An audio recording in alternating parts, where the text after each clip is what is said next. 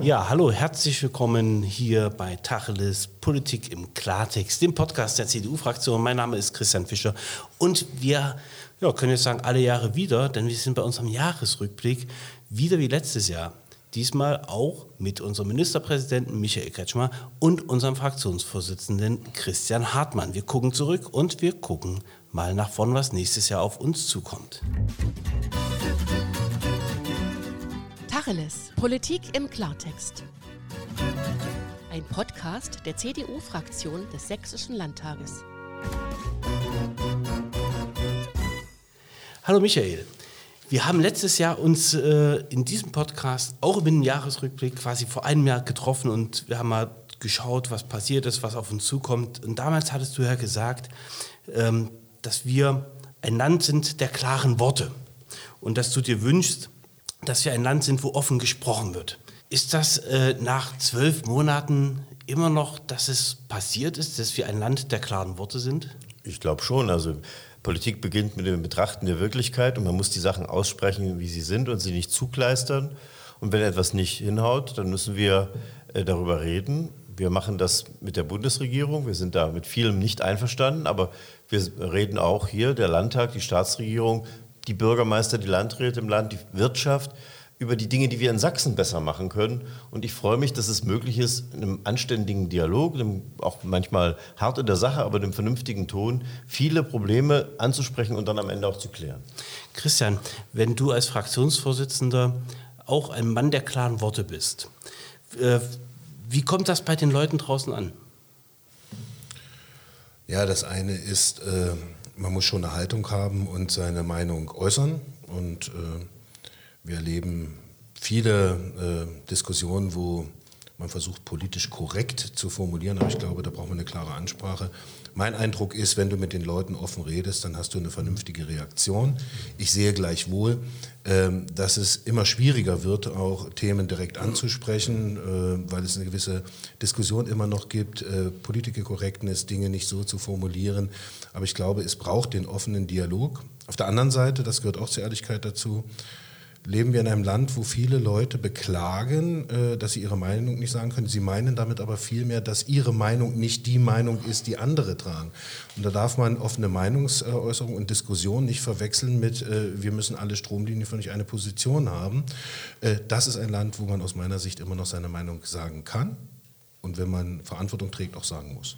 Und wenn ihr mal das Jahr Revue passieren lasst, es sind ja die, fast immer noch dieselben Probleme wie davor. Es gibt immer noch den Ukraine-Krieg, es gibt immer noch ähm, die Knappheit von, von Gas und, und die Strompreise sind die höchsten. Die Bundesregierung ist unfähig, die Probleme zu lösen. Wie bewertet ihr dieses Jahr aus eurer Sicht? Ein Jahr, in dem viel in Sachsen auch passiert ist, aber in dem wir auch gesehen haben, wie schnell man ähm, einen sehr guten Stand der Bundesrepublik Deutschland verspielen kann. Diese extrem hohen Strompreise belasten uns alle und sind Gift für die Wirtschaft. Die falschen Sanktionen ähm, nehmen Deutschland äh, seine ökonomische Kraft, die notwendig ist, um beispielsweise ähm, sich auch sicher aufzustellen.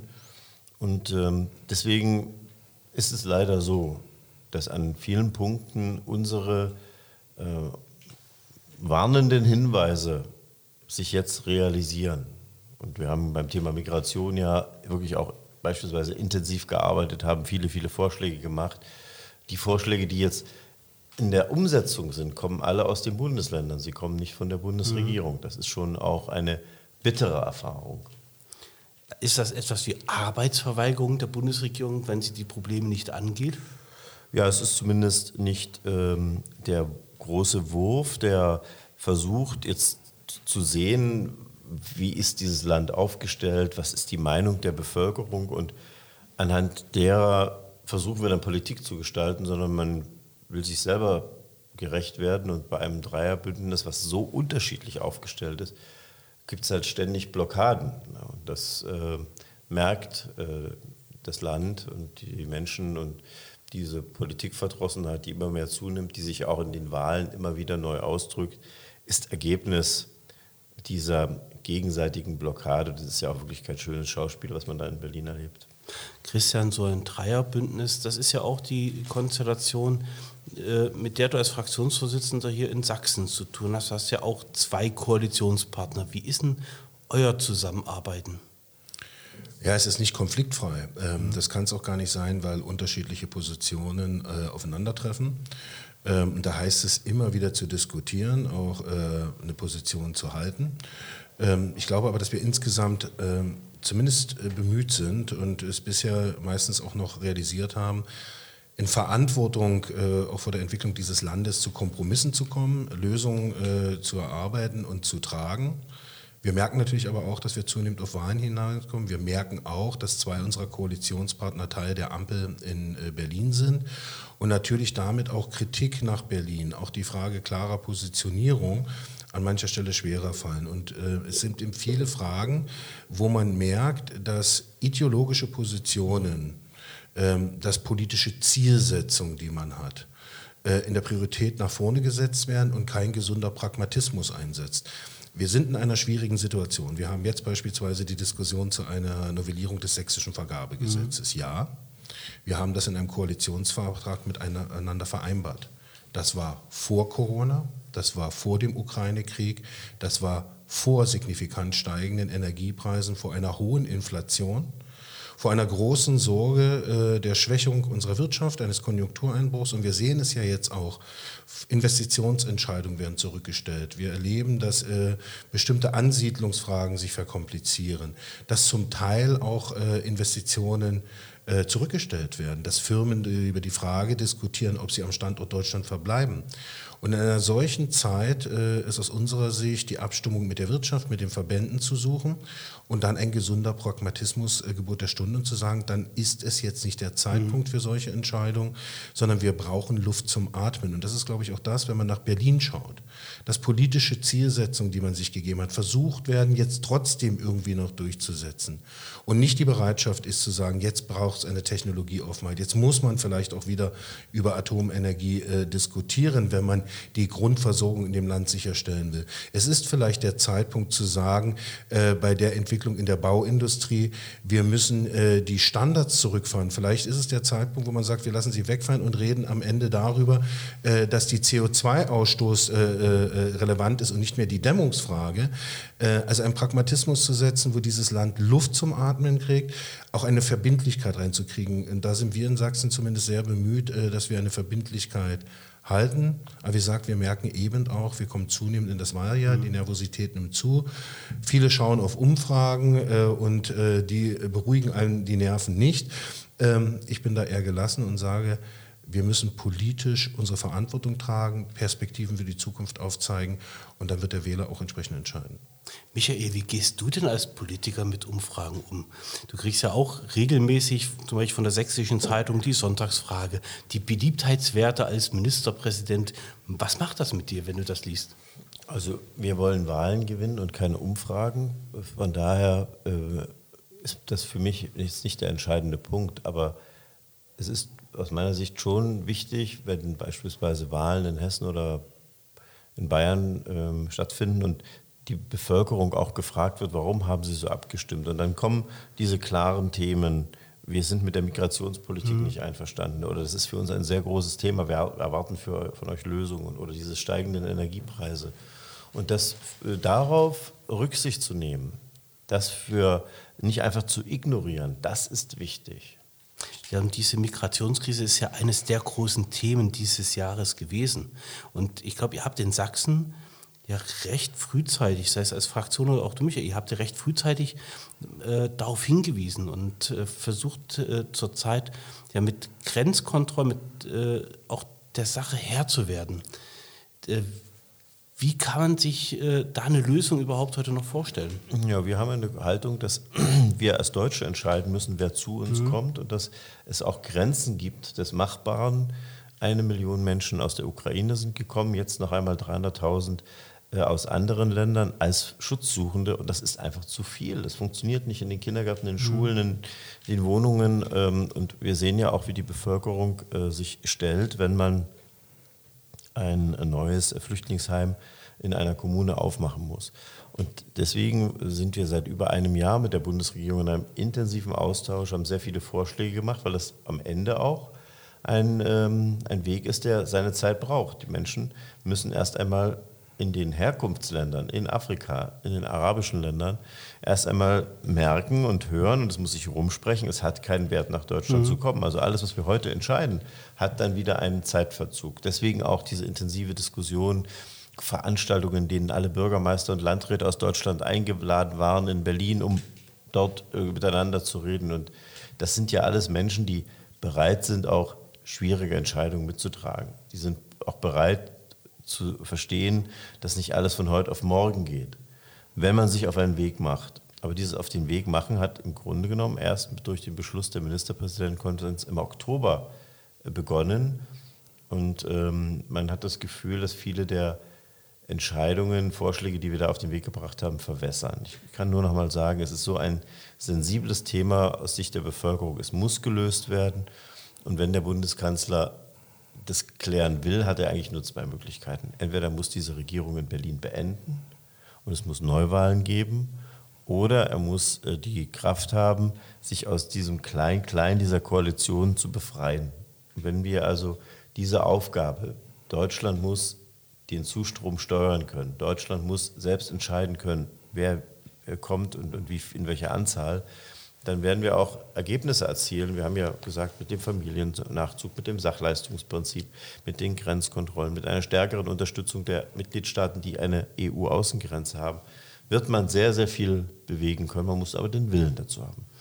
Ich glaube, ähm, das Problem ist ganz einfach, dass die Bundesregierung aus meiner Sicht oder aus Sicht der Fraktion derzeit eher auf einen politischen Druck reagiert, als tatsächlich den Willen zu haben, das Thema zu lösen. Und das führt genau dazu, dass jetzt kurzzeitig Signale gesendet werden, ob die dauerhaft funktionieren, Fragezeichen. Wir schauen mal, wie lange die Grenzkontrollen von Seiten des Bundes tatsächlich ermöglicht werden. Äh, aus meiner Sicht ist der Wille nicht da. Und die Schwierigkeit ist nicht zu akzeptieren. Äh, Michael hat äh, ja zu Recht darauf hingewiesen, eine Million Ukrainer in Deutschland, über 300.000 Flüchtlinge, äh, Asylsuchende in diesem Jahr. Dazu kommen aber auch die, die in den letzten Jahren gekommen sind, denn auch wir haben eine inkonsequente Rückführungspolitik. Wir reden zwar immer davon, dass der, der einen Anspruch hat, hier Unterstützung äh, erfahren soll und der, der ihn nicht hat, zurückgeführt wird, aber wir haben einen unheimlichen Anteil subsidiärer Schutzfragen, äh, die Frage von Aufenthaltsrechten, weil wir nicht rückführen können. Und die Lösung kann im Grunde, und äh, da will ich durchaus mal äh, auf äh, Schweden verweisen, man kann mhm. in Schweden sich anschauen, äh, wie Dinge passieren, wie sie kumulieren und zu welchen Folgen sie dann auch in einer Gesellschaft führen. Und es geht genau bei der Migrationsfrage darum, wir wollen Menschen, die verfolgt werden, unterstützen. Das hat nichts mit Wirtschaftsperspektiven zu tun, sondern da geht es darum, Menschen, die aufgrund ihrer Haltung, ihres Geschlechtes, ihrer Position verfolgt werden, eine Perspektive für diese Situation bei uns zu geben. Dahinter brauche ich dann auch entsprechende Integrationsmaßnahmen. Ich muss die Frage beantworten, wie viel Schule, wie viel Kita, was verträgt äh, äh meine Gesellschaft? Und wenn wir uns anschauen, was das auch in Bildungsstrukturen macht, wenn ich zu viel Migrationsanteil, den ich nicht mit eigenem Personal beschulen kann, wo soll es denn auch herkommen? Das drückt insgesamt die gesellschaftliche mhm. Entwicklung. Ich brauche also ein Verhältnis von Maß und Mitte. Äh, Gauck hat mal gesagt, unsere Herzen sind weit, unsere Ressourcen auch beschränkt und dieses Maß- und Mitte-Gefühl, das braucht es und dann braucht es die Konsequenz der Rückführung. Und es kann und dazu gehört die Ehrlichkeit in der Diskussion, eben keinen deutschen Sonderweg geben, deswegen habe ich den Schweden verweist. Wenn ich natürlich viele Pull-Faktoren bei mir habe, ich kann ganz einfach kommen, der Aufenthaltstitel ist relativ schnell erlangt, eine Rückführung ist unwahrscheinlich und die Sozialleistungen dahinter sind weit über dem europäischen Niveau, dann bin ich völlig bei denen, die sagen, kein Mensch äh, geht in Eritrea los, weil er glaubt, in Deutschland Sozialleistung zu kriegen. Aber wenn er in Europa ist, dann stellt er sich die Frage, wo äh, die Leistungen äh, funktionieren. Und eine verantwortungsvolle äh, Flüchtlingspolitik beginnt eigentlich mit der Hilfe vor Ort. Und wenn man rückführen will, gehört es auch zur Wahrheit in Richtung dieser Bundesregierung. Wir machen Außenhilfe. Dieses Außenministerium kann politisch auch Rückführungen mit beispielsweise den Makrisch-Staaten herbeiführen. Da mangelt es am politischen Willen.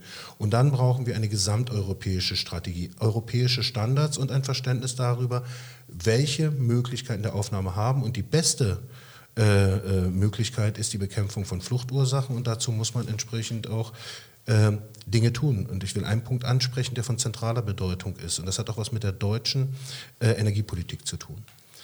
Der Einstieg in den Wohlstand armer Länder ist die Energieversorgung.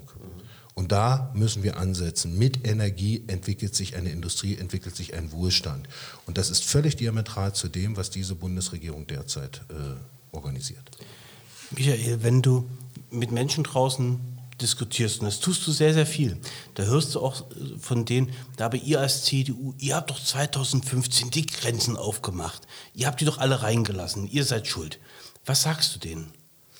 Ja, ich finde auch, dass es so einen Populismus gibt, Ja. der ähm, alles zusammenmehrt. Und das ist natürlich auch für die politische Diskussion nicht gut.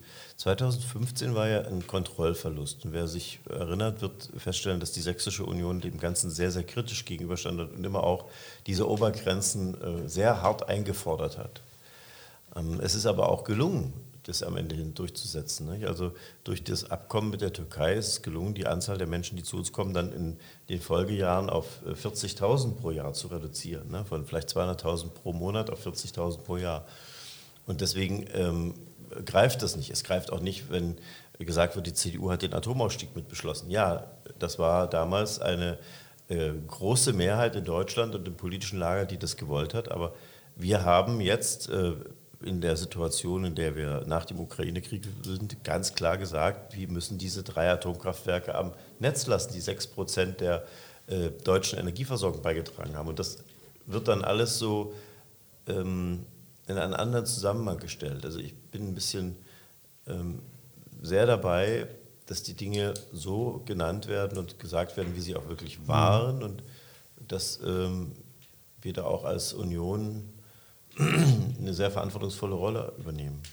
Wenn wir das Jahr nochmal uns anschauen, es war, war ja nicht nur ein Jahr, wo es so Krisen gab oder große Probleme, vor die unsere Gesellschaft gestellt wurde. Wir hatten hier in Sachsen auch ja, Erfolge, äh, die wir gesehen haben. Wir haben uns in Sachsen, ihr habt euch äh, mit der Fraktion mit äh, Positionspapieren, mit wichtigen Sachen beschäftigt. Äh, Christian zum Beispiel, ganz, es ist ein trockenes Thema, aber die Finanzpolitik in Sachsen zum Beispiel, die ist ja solide. Dieser Haushalt, den ihr im letzten Jahr beschlossen habt, der funktioniert ja. Und äh, Sachsen steht gut da. Wie wird das, wie kann das weitergehen? Ja, also als erstes Positionspapiere sind noch keine politischen Erfolge, sondern sie sind eine äh, Kompassbestimmung, sie sind eine äh, Frage, was ist unser Ziel, wo wollen wir hin. Äh, Im Übrigen glaube ich, äh, das müssen wir noch viel stärker äh, diskutieren, braucht man eine Politik, die in einer Zeitdekade von 10, 15 Jahren denkt. Wir müssen heute die Frage beantworten, wo wollen wir in 15 Jahren mit diesem Land stehen. Weil viele Dinge brauchen Vorlauf und viele Erfolge werden wir auch nicht erleben. Aber man stellt heute Weichen und wir sind viel zu oft in tagespolitischen Diskussionen und wir denken äh, oftmals in, zumindest erlebe ich das oft, in Legislaturperioden. Was muss in den nächsten zwei Jahren in einem Wahlkreis passieren? Ja. Was ist äh, in drei Jahren zu machen? Wenn ich ein Land erfolgreich fü- führen will, und da bin ich mir mit Michael sehr einig, muss man heute die Frage äh, stellen, womit will man in dem Land in 15 Jahren Wirtschaft machen? Was sind die Stärken? Was brauche ich an Grundlagenforschung? Wie entwickle ich ein, eine Struktur? Wie baue ich insgesamt Infrastruktur auf? Das ist ein langer Zeitraum, ein langer Weg. Und dass die Bilanz vielleicht auch nicht sehr erfolgreich in zwei oder drei Jahren, aber die Verantwortung vor diesem Land heißt, wir müssen langfristig gehen. Und zur Verantwortung in diesem Land gehört die Finanzpolitik. Äh, Und ich finde das gar nicht äh, äh, so, so tröge, weil sie ist die Grundlage für politische Gestaltung. Und sie beginnt an einem Punkt, weil äh, die meisten beginnen mit der Diskussion beim Geld ausgeben. Eine gesunde Finanzpolitik beginnt mit der Frage, wo kommt dieses Geld eigentlich her? Und dieses Geld wird von Arbeitnehmerinnen und Arbeitnehmern und Unternehmen in diesem Land erwirtschaftet. Der Staat hat nämlich gar kein eigenes Geld, er holt es sich beim Bürger, er verteilt es um, er priorisiert es. Aber dieses Geld muss erwirtschaftet werden. Das ist deswegen interessant, wenn ich in einem demografischen Wandel bin, in einer sich wirtschaftlich verändernden Gesellschaft mit großen Herausforderungen auch der Wettbewerbsfähigkeit, dann ist die Situation, dass die Einnahmen möglicherweise stabil bleiben, vielleicht auch sinken. Und darauf muss ich Ausgaben anbauen. Will deutlich sagen, man kann auch Kredite aufnehmen für Investitionen, weil das ist wie jedes Unternehmen und kein Mensch kommt auf die Idee, sein Haus zu bauen und bar zu zahlen. Auch das finanziert man. Man muss nur sicher sein, dass man die Raten bezahlen kann, dass es ins Gesamtkonzept passt. Und deswegen brauchen wir eine verantwortungsvolle Politik, die im Grundsatz von Einnahme und Ausgabe geprägt ist. Und wir sind in einem Land angekommen, bundesweit, was sich nicht mehr die Frage beantwortet, wo das Geld herkommt. Und wir haben mittlerweile Sozialbelastungen mit äh, politischen Entscheidungen. Da kann man mal in die kommunalen Haushalte hineinschauen. Die Einnahmen sind in den letzten Jahren gestiegen. Die Ausgaben, insbesondere in den Sozialbereichen, mhm. deutlich mehr. Ja. Und die Handlungsspielräume für die Gemeinden verengen sich. Und das ist das eigentliche Thema. Ich kann nur jedem Bundespolitiker empfehlen, auf die Kommunen zu schauen. Das ist die erste Stelle, wo man merkt, dass die Substanz sich verzehrt. Und wir brauchen Handlungsfähigkeiten. Und zwei Punkte noch dazu. Wir haben in Sachsen nach wie vor den Generationenfonds. Ich kenne viele politische äh, Akteure, auch in dieser Koalition, die gerne an diesen Generationenfonds hinangehen wollen. Ich sage deutlich, dieser Generationenfonds ist die Altersvorsorge für Beamte und das ist kein Selbstzweck. Wenn man sich in anderen Ländern anschaut, dass 20, 30 Prozent eines Landeshaushaltes nur für Pensionszahlungen ausgegeben werden und wie sich dann Gestaltung reduziert, äh, dann ist das eine Vorsorge, eine Sicherung nicht nur für die Beamten, sondern vor allen Dingen für zukünftige Generationen Handlungsspielräume zu haben. Deswegen ist das verantwortungsvoll. Und das zweite Thema, äh, was ich an der Stelle nochmal deutlich sagen will, ist das Thema Kredite, Aufhebung von Schuldenbremsen, mehr Gestaltung. Das klingt verlockend. Ne? Ja, es klingt ja auch super äh, zu sagen, ja, wir haben wichtige Investitionen in die Zukunft und deswegen müssen wir kreditieren. Das ist nur die halbe Wahrheit. Wir haben aufgeblähte Haushalte, die konsumtiv Geld äh, ausgeben, die viele Leistungen subventionieren. Dieser Staat äh, mit Quoten von 90 Prozent äh, Subventionen gibt, volle Unterstützung gibt und das im Grunde in keinem Verhältnis mehr zu der eigenen Ausgabenschrift. Und dann zu tun, als ob ich sozusagen den Standard halte und die Investition jetzt oben drauf packe und sage, das ist auch eine gute Investition, das kann nicht gehen. Ich muss die Handlungsfähigkeit wieder auf das Maß runterbrechen dass ich sage, ich muss die Ausgaben anpassen an die Einnahmesituation und dann kann ich im Einzelfall auch mal über Investitionen reden, die ich längerfristig finanziere. Und warum das relevant ist, wir haben vor einigen, ja vor zwei Jahren noch eine Niedrigzinsphase gehabt. 0% Zinsen. Kein Mensch hat mehr über die Frage geredet, was Kredite kosten. Derzeit hat der Bundeshaushalt 10 Milliarden Kreditbelastung. Mit Auslaufen der jetzigen ähm, Laufzeiten, der nach Kreditierung, werden die neuen Zinssätze kommen, dann werden die Zinsen auf über 40 Millionen steigen. Und wenn wir weitere Kredite aufnehmen, dann werden die Zinsen weiter steigen. Und natürlich ist das süßes Gift. Man kann sich nämlich eine, zwei Legislaturperioden damit retten. Das Problem ist nur am Ende des Tages, so wie jeder normale Haushalt. Wenn die Kreditrate am Ende die eigenen Einnahmen übersteigt, dann ist man pleite. Und wenn man jetzt schon 40 Milliarden für Kreditzinsen, äh, da reden wir nicht von Tilgung, sondern nur von Zinsen, und dann vielleicht in fünf Jahren 80, 100 Milliarden Zinsen zahlt, wo ist dann bitte noch der Handlungsspielraum für die anstehenden Aufgaben? Und deswegen ist es süßes Gift zu erzählen, nehmt Kredite auf, machen wir mehr Investitionen, das ist alles schön. Nein, es muss verantwortungsvoll in einem Verhältnis stehen und insbesondere deswegen, weil wir eben genau auch Investitionen in die Zukunft brauchen und weil dieses Land handlungsfähig bleiben muss. Und ich will meinen Kindern nicht irgendwann nur einen verschuldeten Bundes- und Landeshaushalt hinterlassen, indem man dann sagt, danke, super, wir zahlen jetzt nochmal die Zinsen für die Kredite, die in der Vergangenheit aufgenommen haben. Wenn du ähm, sagst, Politik darf halt nicht nur in diesen engen Grenzen der Legislatur gucken, der Wahlperioden, sondern wir müssen langfristig gucken. Langfristig äh, heißt, man muss Politik auch den Mut haben, Entscheidungen zu treffen, die vielleicht nicht sofort wirken, ne? wo man auch den Mut haben muss, dass diese Entscheidung erst in zwei, drei, fünf, zehn Jahren wirkt. Das ist so ein Beispiel äh, aus Sachsen, ist ja ähm, unser Bildungssystem. Das ist erstmal ein tolles Bildungssystem. Das hat äh, jetzt, glaube ich, zum 18. Mal den Bildungsmonitor gewonnen und immer auf Platz 1. Trotzdem haben wir in vielen Schulen Ausfallstunden. Uns fehlen die Lehrer. Die fehlen überall in Deutschland, aber natürlich merkt man das auch in Sachsen. Ihr habt ja umgesteuert. Ihr habt ja vor ein paar Jahren angefangen, den Einstellungskorridor zu verändern, die Lehrer zu verbeamten und, und, und jetzt kommt so langsam dieser große Tanker etwas in, in, in die Wende. Das erste Mal, das hat jetzt der Kultusminister ja verkündet, dass wir bei, den, bei der Unterrichtsabsicherung jetzt nicht schlechter werden. Freut man sich auch schon über so eine Nachricht, Michael? Naja, also äh, diese langfristigen Entscheidungen sind das, was es am Ende bestimmt. Ne? Also man hat in den 90er Jahren nicht nur aus der Situation heraus entschieden, sondern gesagt, wir brauchen ein Wissenschaftssystem, wir, wollen, wir brauchen eine Infrastruktur, wir haben diesen Flughafen Leipzig gebaut. Und es hat manchmal wirklich Jahre gedauert, manchmal sogar Jahrzehnte. Aber das war die Voraussetzung für dieses Wachstum. Und das sächsische Bildungssystem ist eben ein sehr klug überlegtes, es ist ein sehr intensives Bildungssystem mit sehr vielen Stunden, mit einem hohen Leistungsanspruch.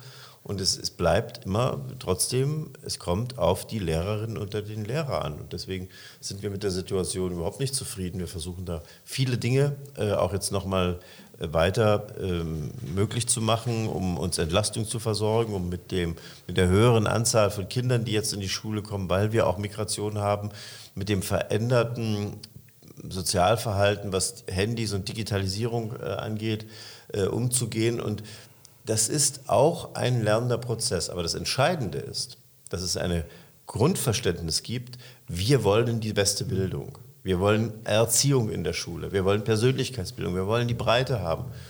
Und das ähm, treibt uns an. Und ja, es ist auch in anderen Bundesländern schwierig, aber bis jetzt ist uns immer wieder noch ein neuer Punkt eingefallen, den man machen kann. Und äh, vor allen Dingen geht es eben darum, die Qualität auch aufrechtzuerhalten. Also vielleicht auch nochmal äh, ein Punkt, der für die Debatte wichtig ist, weil mhm. das kommt mir immer zu kurz. Ohne die Eigenverantwortung der Familie, mhm. ohne ein gesellschaftliches Grundverständnis von Leistung, von, von dem Willen ähm, und auch von der Erkenntnis, dass es einen eigenen Erziehungsauftrag in der Familie gibt und dass nicht die Schule äh, die einleidige Bildungsanstalt ist, wo man das Kind früh abgibt und abends ordentlich erzogen zurückbekommt ohne die Bereitschaft von Eltern auch mitzuwirken, ohne äh, die Fähigkeit, äh, auch Kritik am eigenen Kind zu reflektieren und unterstützend gemeinsam zu wirken, ohne die Bereitschaft von Lehrern mehr zu bringen, ohne frustriert zu sein, weil es den Druck von oben und von unten, nämlich von, äh, von der Leitungsebene auf der anderen Seite von den Eltern gibt, äh, wird das nicht funktionieren. Wir beklagen viele Dinge, die haben etwas damit äh, zu tun, wie ist der Einzelne, wie sind die Familien, wie ist die Gesellschaft bereit, auch Bildung, Leistung, Schule zu verstehen und den Bildungsauftrag auch in der Familie zu suchen. Ich meine, das sagst du als Politiker, äh, aber du bist ja auch Vater, ne? Du siehst das ja auch aus, ich meine, wir sitzen ja alle, wir sind ja alle drei Väter mhm.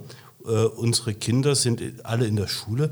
Mein Meiner ist jetzt 13 Jahre alt. Ich, ich erlebe, was er in der Schule erlebt und ob er sich mal mehr oder weniger Mühe gibt. Das hat aber auch was zu tun, natürlich, wie du sagst, Christian, da ist, bist du als, als Elternteil massiv auch verantwortlich. Du kannst das nicht abgeben. Also ich fand das sehr faszinierend. Ähm, meine ersten Gespräche in der Kita mit ja. Erzieherinnen oder jetzt in der Schule mit Lehrern. Ein völlig vorsichtiges Herantasten so, so verklausulieren und, und, dann sagst du, ja, ich weiß selber, wie mein Sohn ist, der ist jetzt nicht äh, immer ein Engel. Äh, ja, und natürlich, so, und dann öffnet sich da was. Aber du merkst, dass es ein sehr vorsichtiges Rantasten gibt, äh, wo, wo, man erst sozusagen die Vertrauensbasis heranbringen muss. Ich erlebe Situationen, ähm, wo, wo Lehrer eben auch ähm, reflektieren und sagen, ich habe keine Lust mehr, diesen permanenten Druck anzutun. Ähm, weil im Grunde, wenn ich eine schlechte Note äh, bewerte, die Empörung sehr hoch ist und dann sich der Lehrer rechtfertigen muss, warum er das leistungstragende Kind mit einer schlechteren Note bewertet hat, anstatt wir dann darüber reden als Familie und Lehrer, boah, da müssen wir jetzt was gemeinsam tun, da müssen wir vielleicht zu Hause mal Hausaufgaben machen. Also meiner muss am Wochenende ab und zu mal seine Bücher auch auspacken und äh, wenn er äh, einen Test hat, äh, rangehen. Und natürlich mache ich auch nicht alles richtig. Ich versuche als Vater äh, das, was ich alles schlecht mache, mit viel Liebe äh, hinzubekommen. Äh, aber es gehört eine gemeinsame Verantwortung dahin. Und das vermisse ich in vielen äh, Bereichen, dass es das ist, sondern ich glaube, es ist mittlerweile so, nicht bei allen, das ist äh, nie pauschalisieren, aber es ist bei einem nicht unwesentlichen Teil mittlerweile so eine Art Selbstverständlich. Der Erziehungs- und Bildungsauftrag liegt in der Schule. Und wenn mein Kind schlecht äh, bewertet wird, dann hat die Schule etwas falsch gemacht. Und das ist ein falscher Ansatz. Wir müssen uns als Teil einer gemeinsamen Verantwortung stehen. Und da steht äh, auch das Thema rein, wie stehe ich zur Leistung, zu Verantwortung und einer Gesellschaft, die im Grunde schon in der Schule, also ich erlebe Dinge, die mich äh, äh total irritieren. Ein Sportfest ist für mich eine, ein Wettbewerb, der ja. Spaß machen soll, aber der auch Leistung zeigen soll. Und irgendwie, finde ich, gehört zu einem Sportfest dazu, bei einem 1000-Meter-Lauf, da gibt es einen ersten, einen zweiten, einen dritten. So, und wenn man das dann negiert und sagt, alle kriegen eine Goldmedaille, weil sie mitgemacht haben und wir freuen uns, dann ist das keine Leistungsförderung, sondern ich habe mal gelernt, sei gut, das hat man von mir gefordert. Und wenn du gut warst, hat man gesagt, und jetzt übernehme Verantwortung für mhm. andere, die schwächer sind. Und da ist ein Schuh draus geworden. Ja. Man hatte eine Wertschätzung, weil man gut war. Und dann hat man eine Verantwortung übernommen und die anderen mitgetragen. Und dann hat man auch eine soziale Kompetenz bekommen. Jetzt läuft alles aufs Mittelmaß. Der, der Leistung ist, muss aufpassen, langweilt sich vielleicht. Und da, da braucht es Wettbewerb. Und der zweite Punkt, es muss auch eine Erkenntnis rein. Und natürlich muss sich Bildungssystem da anpassen. Wir müssen viel dualer werden. Wir müssen die Öffnung in die Berufe. Wir müssen viel mehr digitaler werden.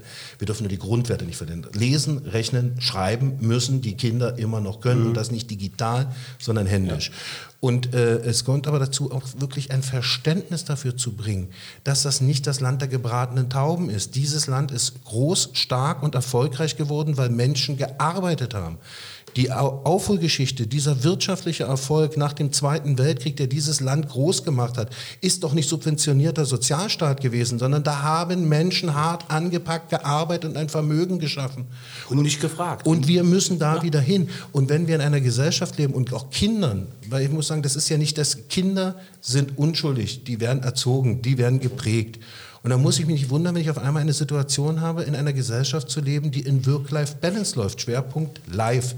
Äh, ich brauche ein Bewusstsein, dass das natürlich etwas damit zu tun hat, dass ich mich frei entwickeln und entscheiden kann. Aber ich muss natürlich dafür das tun, ich muss Leistung bringen. Und eine 30-Stunden-Woche ist kein Manchester-Kapitalismus. Lass uns mal äh, jetzt noch am Ende noch mal den Blick ins nächste Jahr werfen. So, nächstes Jahr wird für Sachsen ein Superwahljahr. Es wird ähm, bis zum 1. September auch noch ein, ein, ein Jahr, wo ihr äh, mit der Fraktion, ihr arbeitet, Christian, ne? es, es hört jetzt nicht auf. Heute, ist, war, heute Morgen ist die, ist die letzte Plenarsitzung hier im Landtag, aber danach geht es ja weiter. Was, was steht nächstes Jahr für euch als Wichtiges noch auf dem Plan? Was wollt ihr nächstes Jahr noch erreichen und wie guckt ihr aus, aus heutiger Sicht auf die Wahl?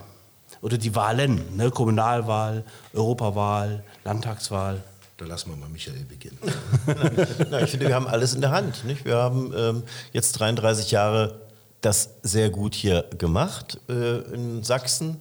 Ähm, Menschen, die von außen kommen, sind beeindruckt, wir sind stolz und äh, diese Geschichte des Stolz, die darauf beruht, dass wir fleißig waren, dass wir klüger waren, dass wir uns angestrengt haben und dass wir auch zusammengehalten haben. Es war eben nicht die Zeit, wo ähm, man gegeneinander gehetzt hat oder den anderen runtergemacht hat, sondern es war eigentlich immer eine Zeit des gemeinsamen Tuns und der Suche nach einer richtig klugen Lösung. Das war das, was den Kurt Biedenkopf immer so fasziniert hat. Die schlauste Lösung wollte er finden und daran an äh, auch eine Politik aufsetzen.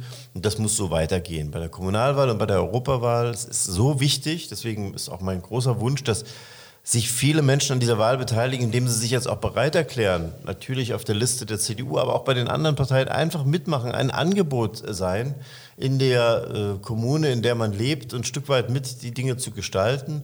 Wir werden uns gemeinsam dafür engagieren mit Christian, dass wir eine kommunale Finanzausstattung bekommen, die nicht den Mangel verwaltet. Das mhm. ist ein Thema, was wir versuchen wollen, hier in Sachsen zu klären, aber da brauchen wir auch Unterstützung in Berlin, weil es eben sehr viele Bundesgesetze sind, die extreme Kostenmehrungen gebracht haben.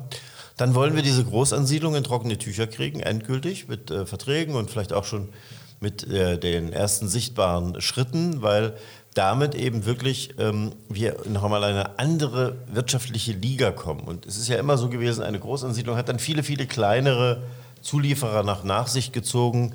Das ist äh, unser Plan, dass am Ende auch das bis in den Mittelstand in Hand, ins Handwerk eine gute Entwicklung hat. Was, was liegt bei dir noch an, Christian? Naja, als erstes heißt es mal verantwortungsvoll auch, äh, diese Koalition zu Ende zu mhm. führen. Und da haben wir schon noch einige Gesetzesvorhaben. Ähm, wir haben jetzt beispielsweise noch die Abstimmung jetzt äh, zum Brandkatastrophenrettungsschutzgesetz. Wir haben die Diskussion über die Verfassungsänderung noch. Wir haben äh, verschiedene andere Gesetzesvorhaben äh, in der Umsetzung, sodass wir im Grunde bis äh, zur letzten äh, Sitzung im Juni dieses Parlaments in dieser Legislatur auch eine Agenda haben. Und äh, es wird weitere Abstimmungsbedarfe geben. Michael hat zu Recht auf einige Punkte hingewiesen. Die kommunale Finanzausstattung ist ein zentrales Thema. Wir sehen, dass gerade unsere Kreishaushalte an eine Belastungsgrenze kommen. Wir müssen Handlungsspielraum gewährleisten. Unsere Ressourcen sind auch beschränkt, wir müssen miteinander eine Lösung finden, wie wir das ausgleichen, wie die Handlungsfähigkeit der kommunalen Familie da ist. Das ist eine wichtige Zäsur auch in Richtung der Kommunalwahlen. Ähm, aber es ist vor allen Dingen auch die Kommune ist die Gestaltungszelle unserer Gesellschaft und die muss handlungsfähig sein.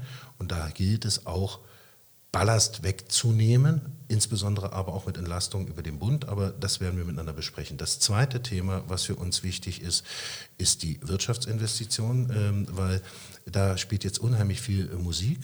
Wir sind derzeit in Gesprächen, wenn wir in die Bauwirtschaft reingucken.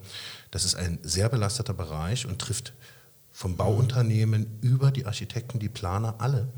Und deswegen müssen wir gucken, und da sind wir jetzt im Gespräch, ob wir noch entsprechende Unterstützung für die Branche geben können, indem man beispielsweise bei Landesförderprogrammen eine höhere Flexibilisierung bei Grundbeträgen und, und äh, bei ähm, äh, insgesamt Investitionsrahmen äh, sich verständigt. Wir müssen gucken, wie wir da eine Unterstützung reinkriegen, weil wir brauchen eine funktionierende Bauwirtschaft. Ähm, das sind große Belastungen. Wir werden weiter unterstützen unsere Gastro Gastronomen, das ist auch ein Thema, äh, wenn es vielleicht jetzt auch nicht das zentrale äh, Thema ist, aber wir leben tatsächlich in einer Gesellschaft, die in einer hohen Belastung äh, steht, für den der arbeiten geht, äh, auch in den Abgabenstrukturen, in den Gestaltungsmöglichkeiten. Und unser Ziel wird jetzt äh, tatsächlich sein, im Grunde den Rahmen für die weitere Entwicklung Sachsens ordentlich zu setzen. Und dann stehen die Wahlen an will auch auf die Europawahl eingehen. Äh, wir verkennen manchmal die Bedeutung äh, des Europäischen Parlaments, der Europäischen Union im Einfluss auf unser Handeln oder auf die Rahmenbedingungen, die wir haben. Deswegen brauchen wir gute Vertreter ähm, in äh, Brüssel und in Straßburg. Ich bin dankbar, dass wir da auch einen guten Kandidatentableau jetzt entwickeln. Ähm, aber man muss auch den Leuten deutlich machen, das ist kein Feld- und Wiesenexperiment, sondern da braucht es eine politische Entscheidung, weil das wirkt unmittelbar auf uns. Und der letzte Punkt ist natürlich, unser Ziel ist, bei Landtagswahlen ein gutes Ergebnis einzufahren. Wir arbeiten jetzt schon am Regierungsprogramm. Wichtig ist, äh, sich nicht an anderen politischen Mitbewerbern abarbeiten, sondern eine eigene politische Agenda formulieren, den Leuten, den Menschen in diesem Land ein Gefühl zu geben, ein Bild zu geben, was ist unsere Idee, und dann bin ich wieder bei langfristiger Politik, wo glauben wir, mit welchen Maßnahmen dieses Land in 20 Jahren erfolgreich in die Zukunft tragen zu können. Und das ist, glaube ich, ein Angebot. Ähm, und das ist entscheidend, dass man genau die Probleme, die die Menschen definieren, und insoweit sind Umfragen zumindest ein Seismograph für Stimmung, mhm. und sich den Themen annimmt, die offensichtlich den Leuten am Herzen liegt, mit einer Lösungskompetenz. Und das ist der beste Garant dafür, dass die Wahlergebnisse auch stärker und besser werden, neben äh, unserem Ministerpräsidenten. Insoweit bin ich da großer Zuversicht. Ich werde euch jetzt nicht fragen, äh, mit was für ein Ergebnis äh, ihr rechnen wollt oder was ihr euch wünscht. Ähm, das entscheiden der Wähler. Das entscheidet. Ich werde euch was. Die letzte Frage, eine ganz andere. Es ist ja eine verdammt kurze Adventszeit. Ne? Der vierte Advent ist ja auch gleichzeitig Heiligabend. Wie kommt ihr zur Ruhe? Wie werdet ihr Weihnachten feiern? Und wie kommt ihr vielleicht äh, durch diese besinnlichen Tage? Ähm, bei mir wird der 22. der letzte Arbeitstag sein. Und dann werden wir in die Weihnachtsvorbereitung gehen. Ich muss auch noch Geschenke organisieren. Hast ähm, du schon einen Baum? Den Baum haben wir schon. Ähm, und dann wird man dekorieren, die Kinder in die äh, Phase. Die, der Vorteil ist, am Donnerstag, Freitag äh, sind dann die Kinder auch zu Hause. Und dann werden wir so langsam in die Weihnachtsphase reingleiten. Wir werden noch dieses Jahr nicht viel wegfahren, sondern wirklich zu Hause bleiben. Meine Tochter ist gerade sechs Monate. Ähm, und dann werden wir versuchen, ein paar ruhige Tage zu machen. Ähm, und ja, mein Ziel ist dann ab 3.4. wieder zu arbeiten und dazwischen wirklich die Familie in den Mittelpunkt zu stellen. Ja, das gönne ich dir auch. Und wir werden auch uns äh, zurückziehen in die Höhen des Zittauer Gebirges und äh, vielleicht äh, haben wir ein bisschen Glück mit Schnee. Also ich äh, genieße diese Weihnachtszeit sehr mit, mit Familie und äh, auch in Ruhe. Und sie ist notwendig, um einfach auch Kraft zu tanken. Dann vielen Dank, dass ihr da wart und vielen Dank, dass ihr zugehört habt hier bei Tacheles Politik im Klartext, dem Podcast der CDU-Fraktion. Mein Name ist Christian Fischer und ich habe heute hier mit Christian Hartmann, unserem Fraktionsvorsitzenden, und Michael Kretschmer, unserem Ministerpräsidenten, über das Jahr und einen Ausblick ins nächste Jahr gesprochen. Wenn es euch gefallen hat, empfehlt diesen Podcast weiter und schaltet das nächste Mal wieder ein. Frohe Weihnachten.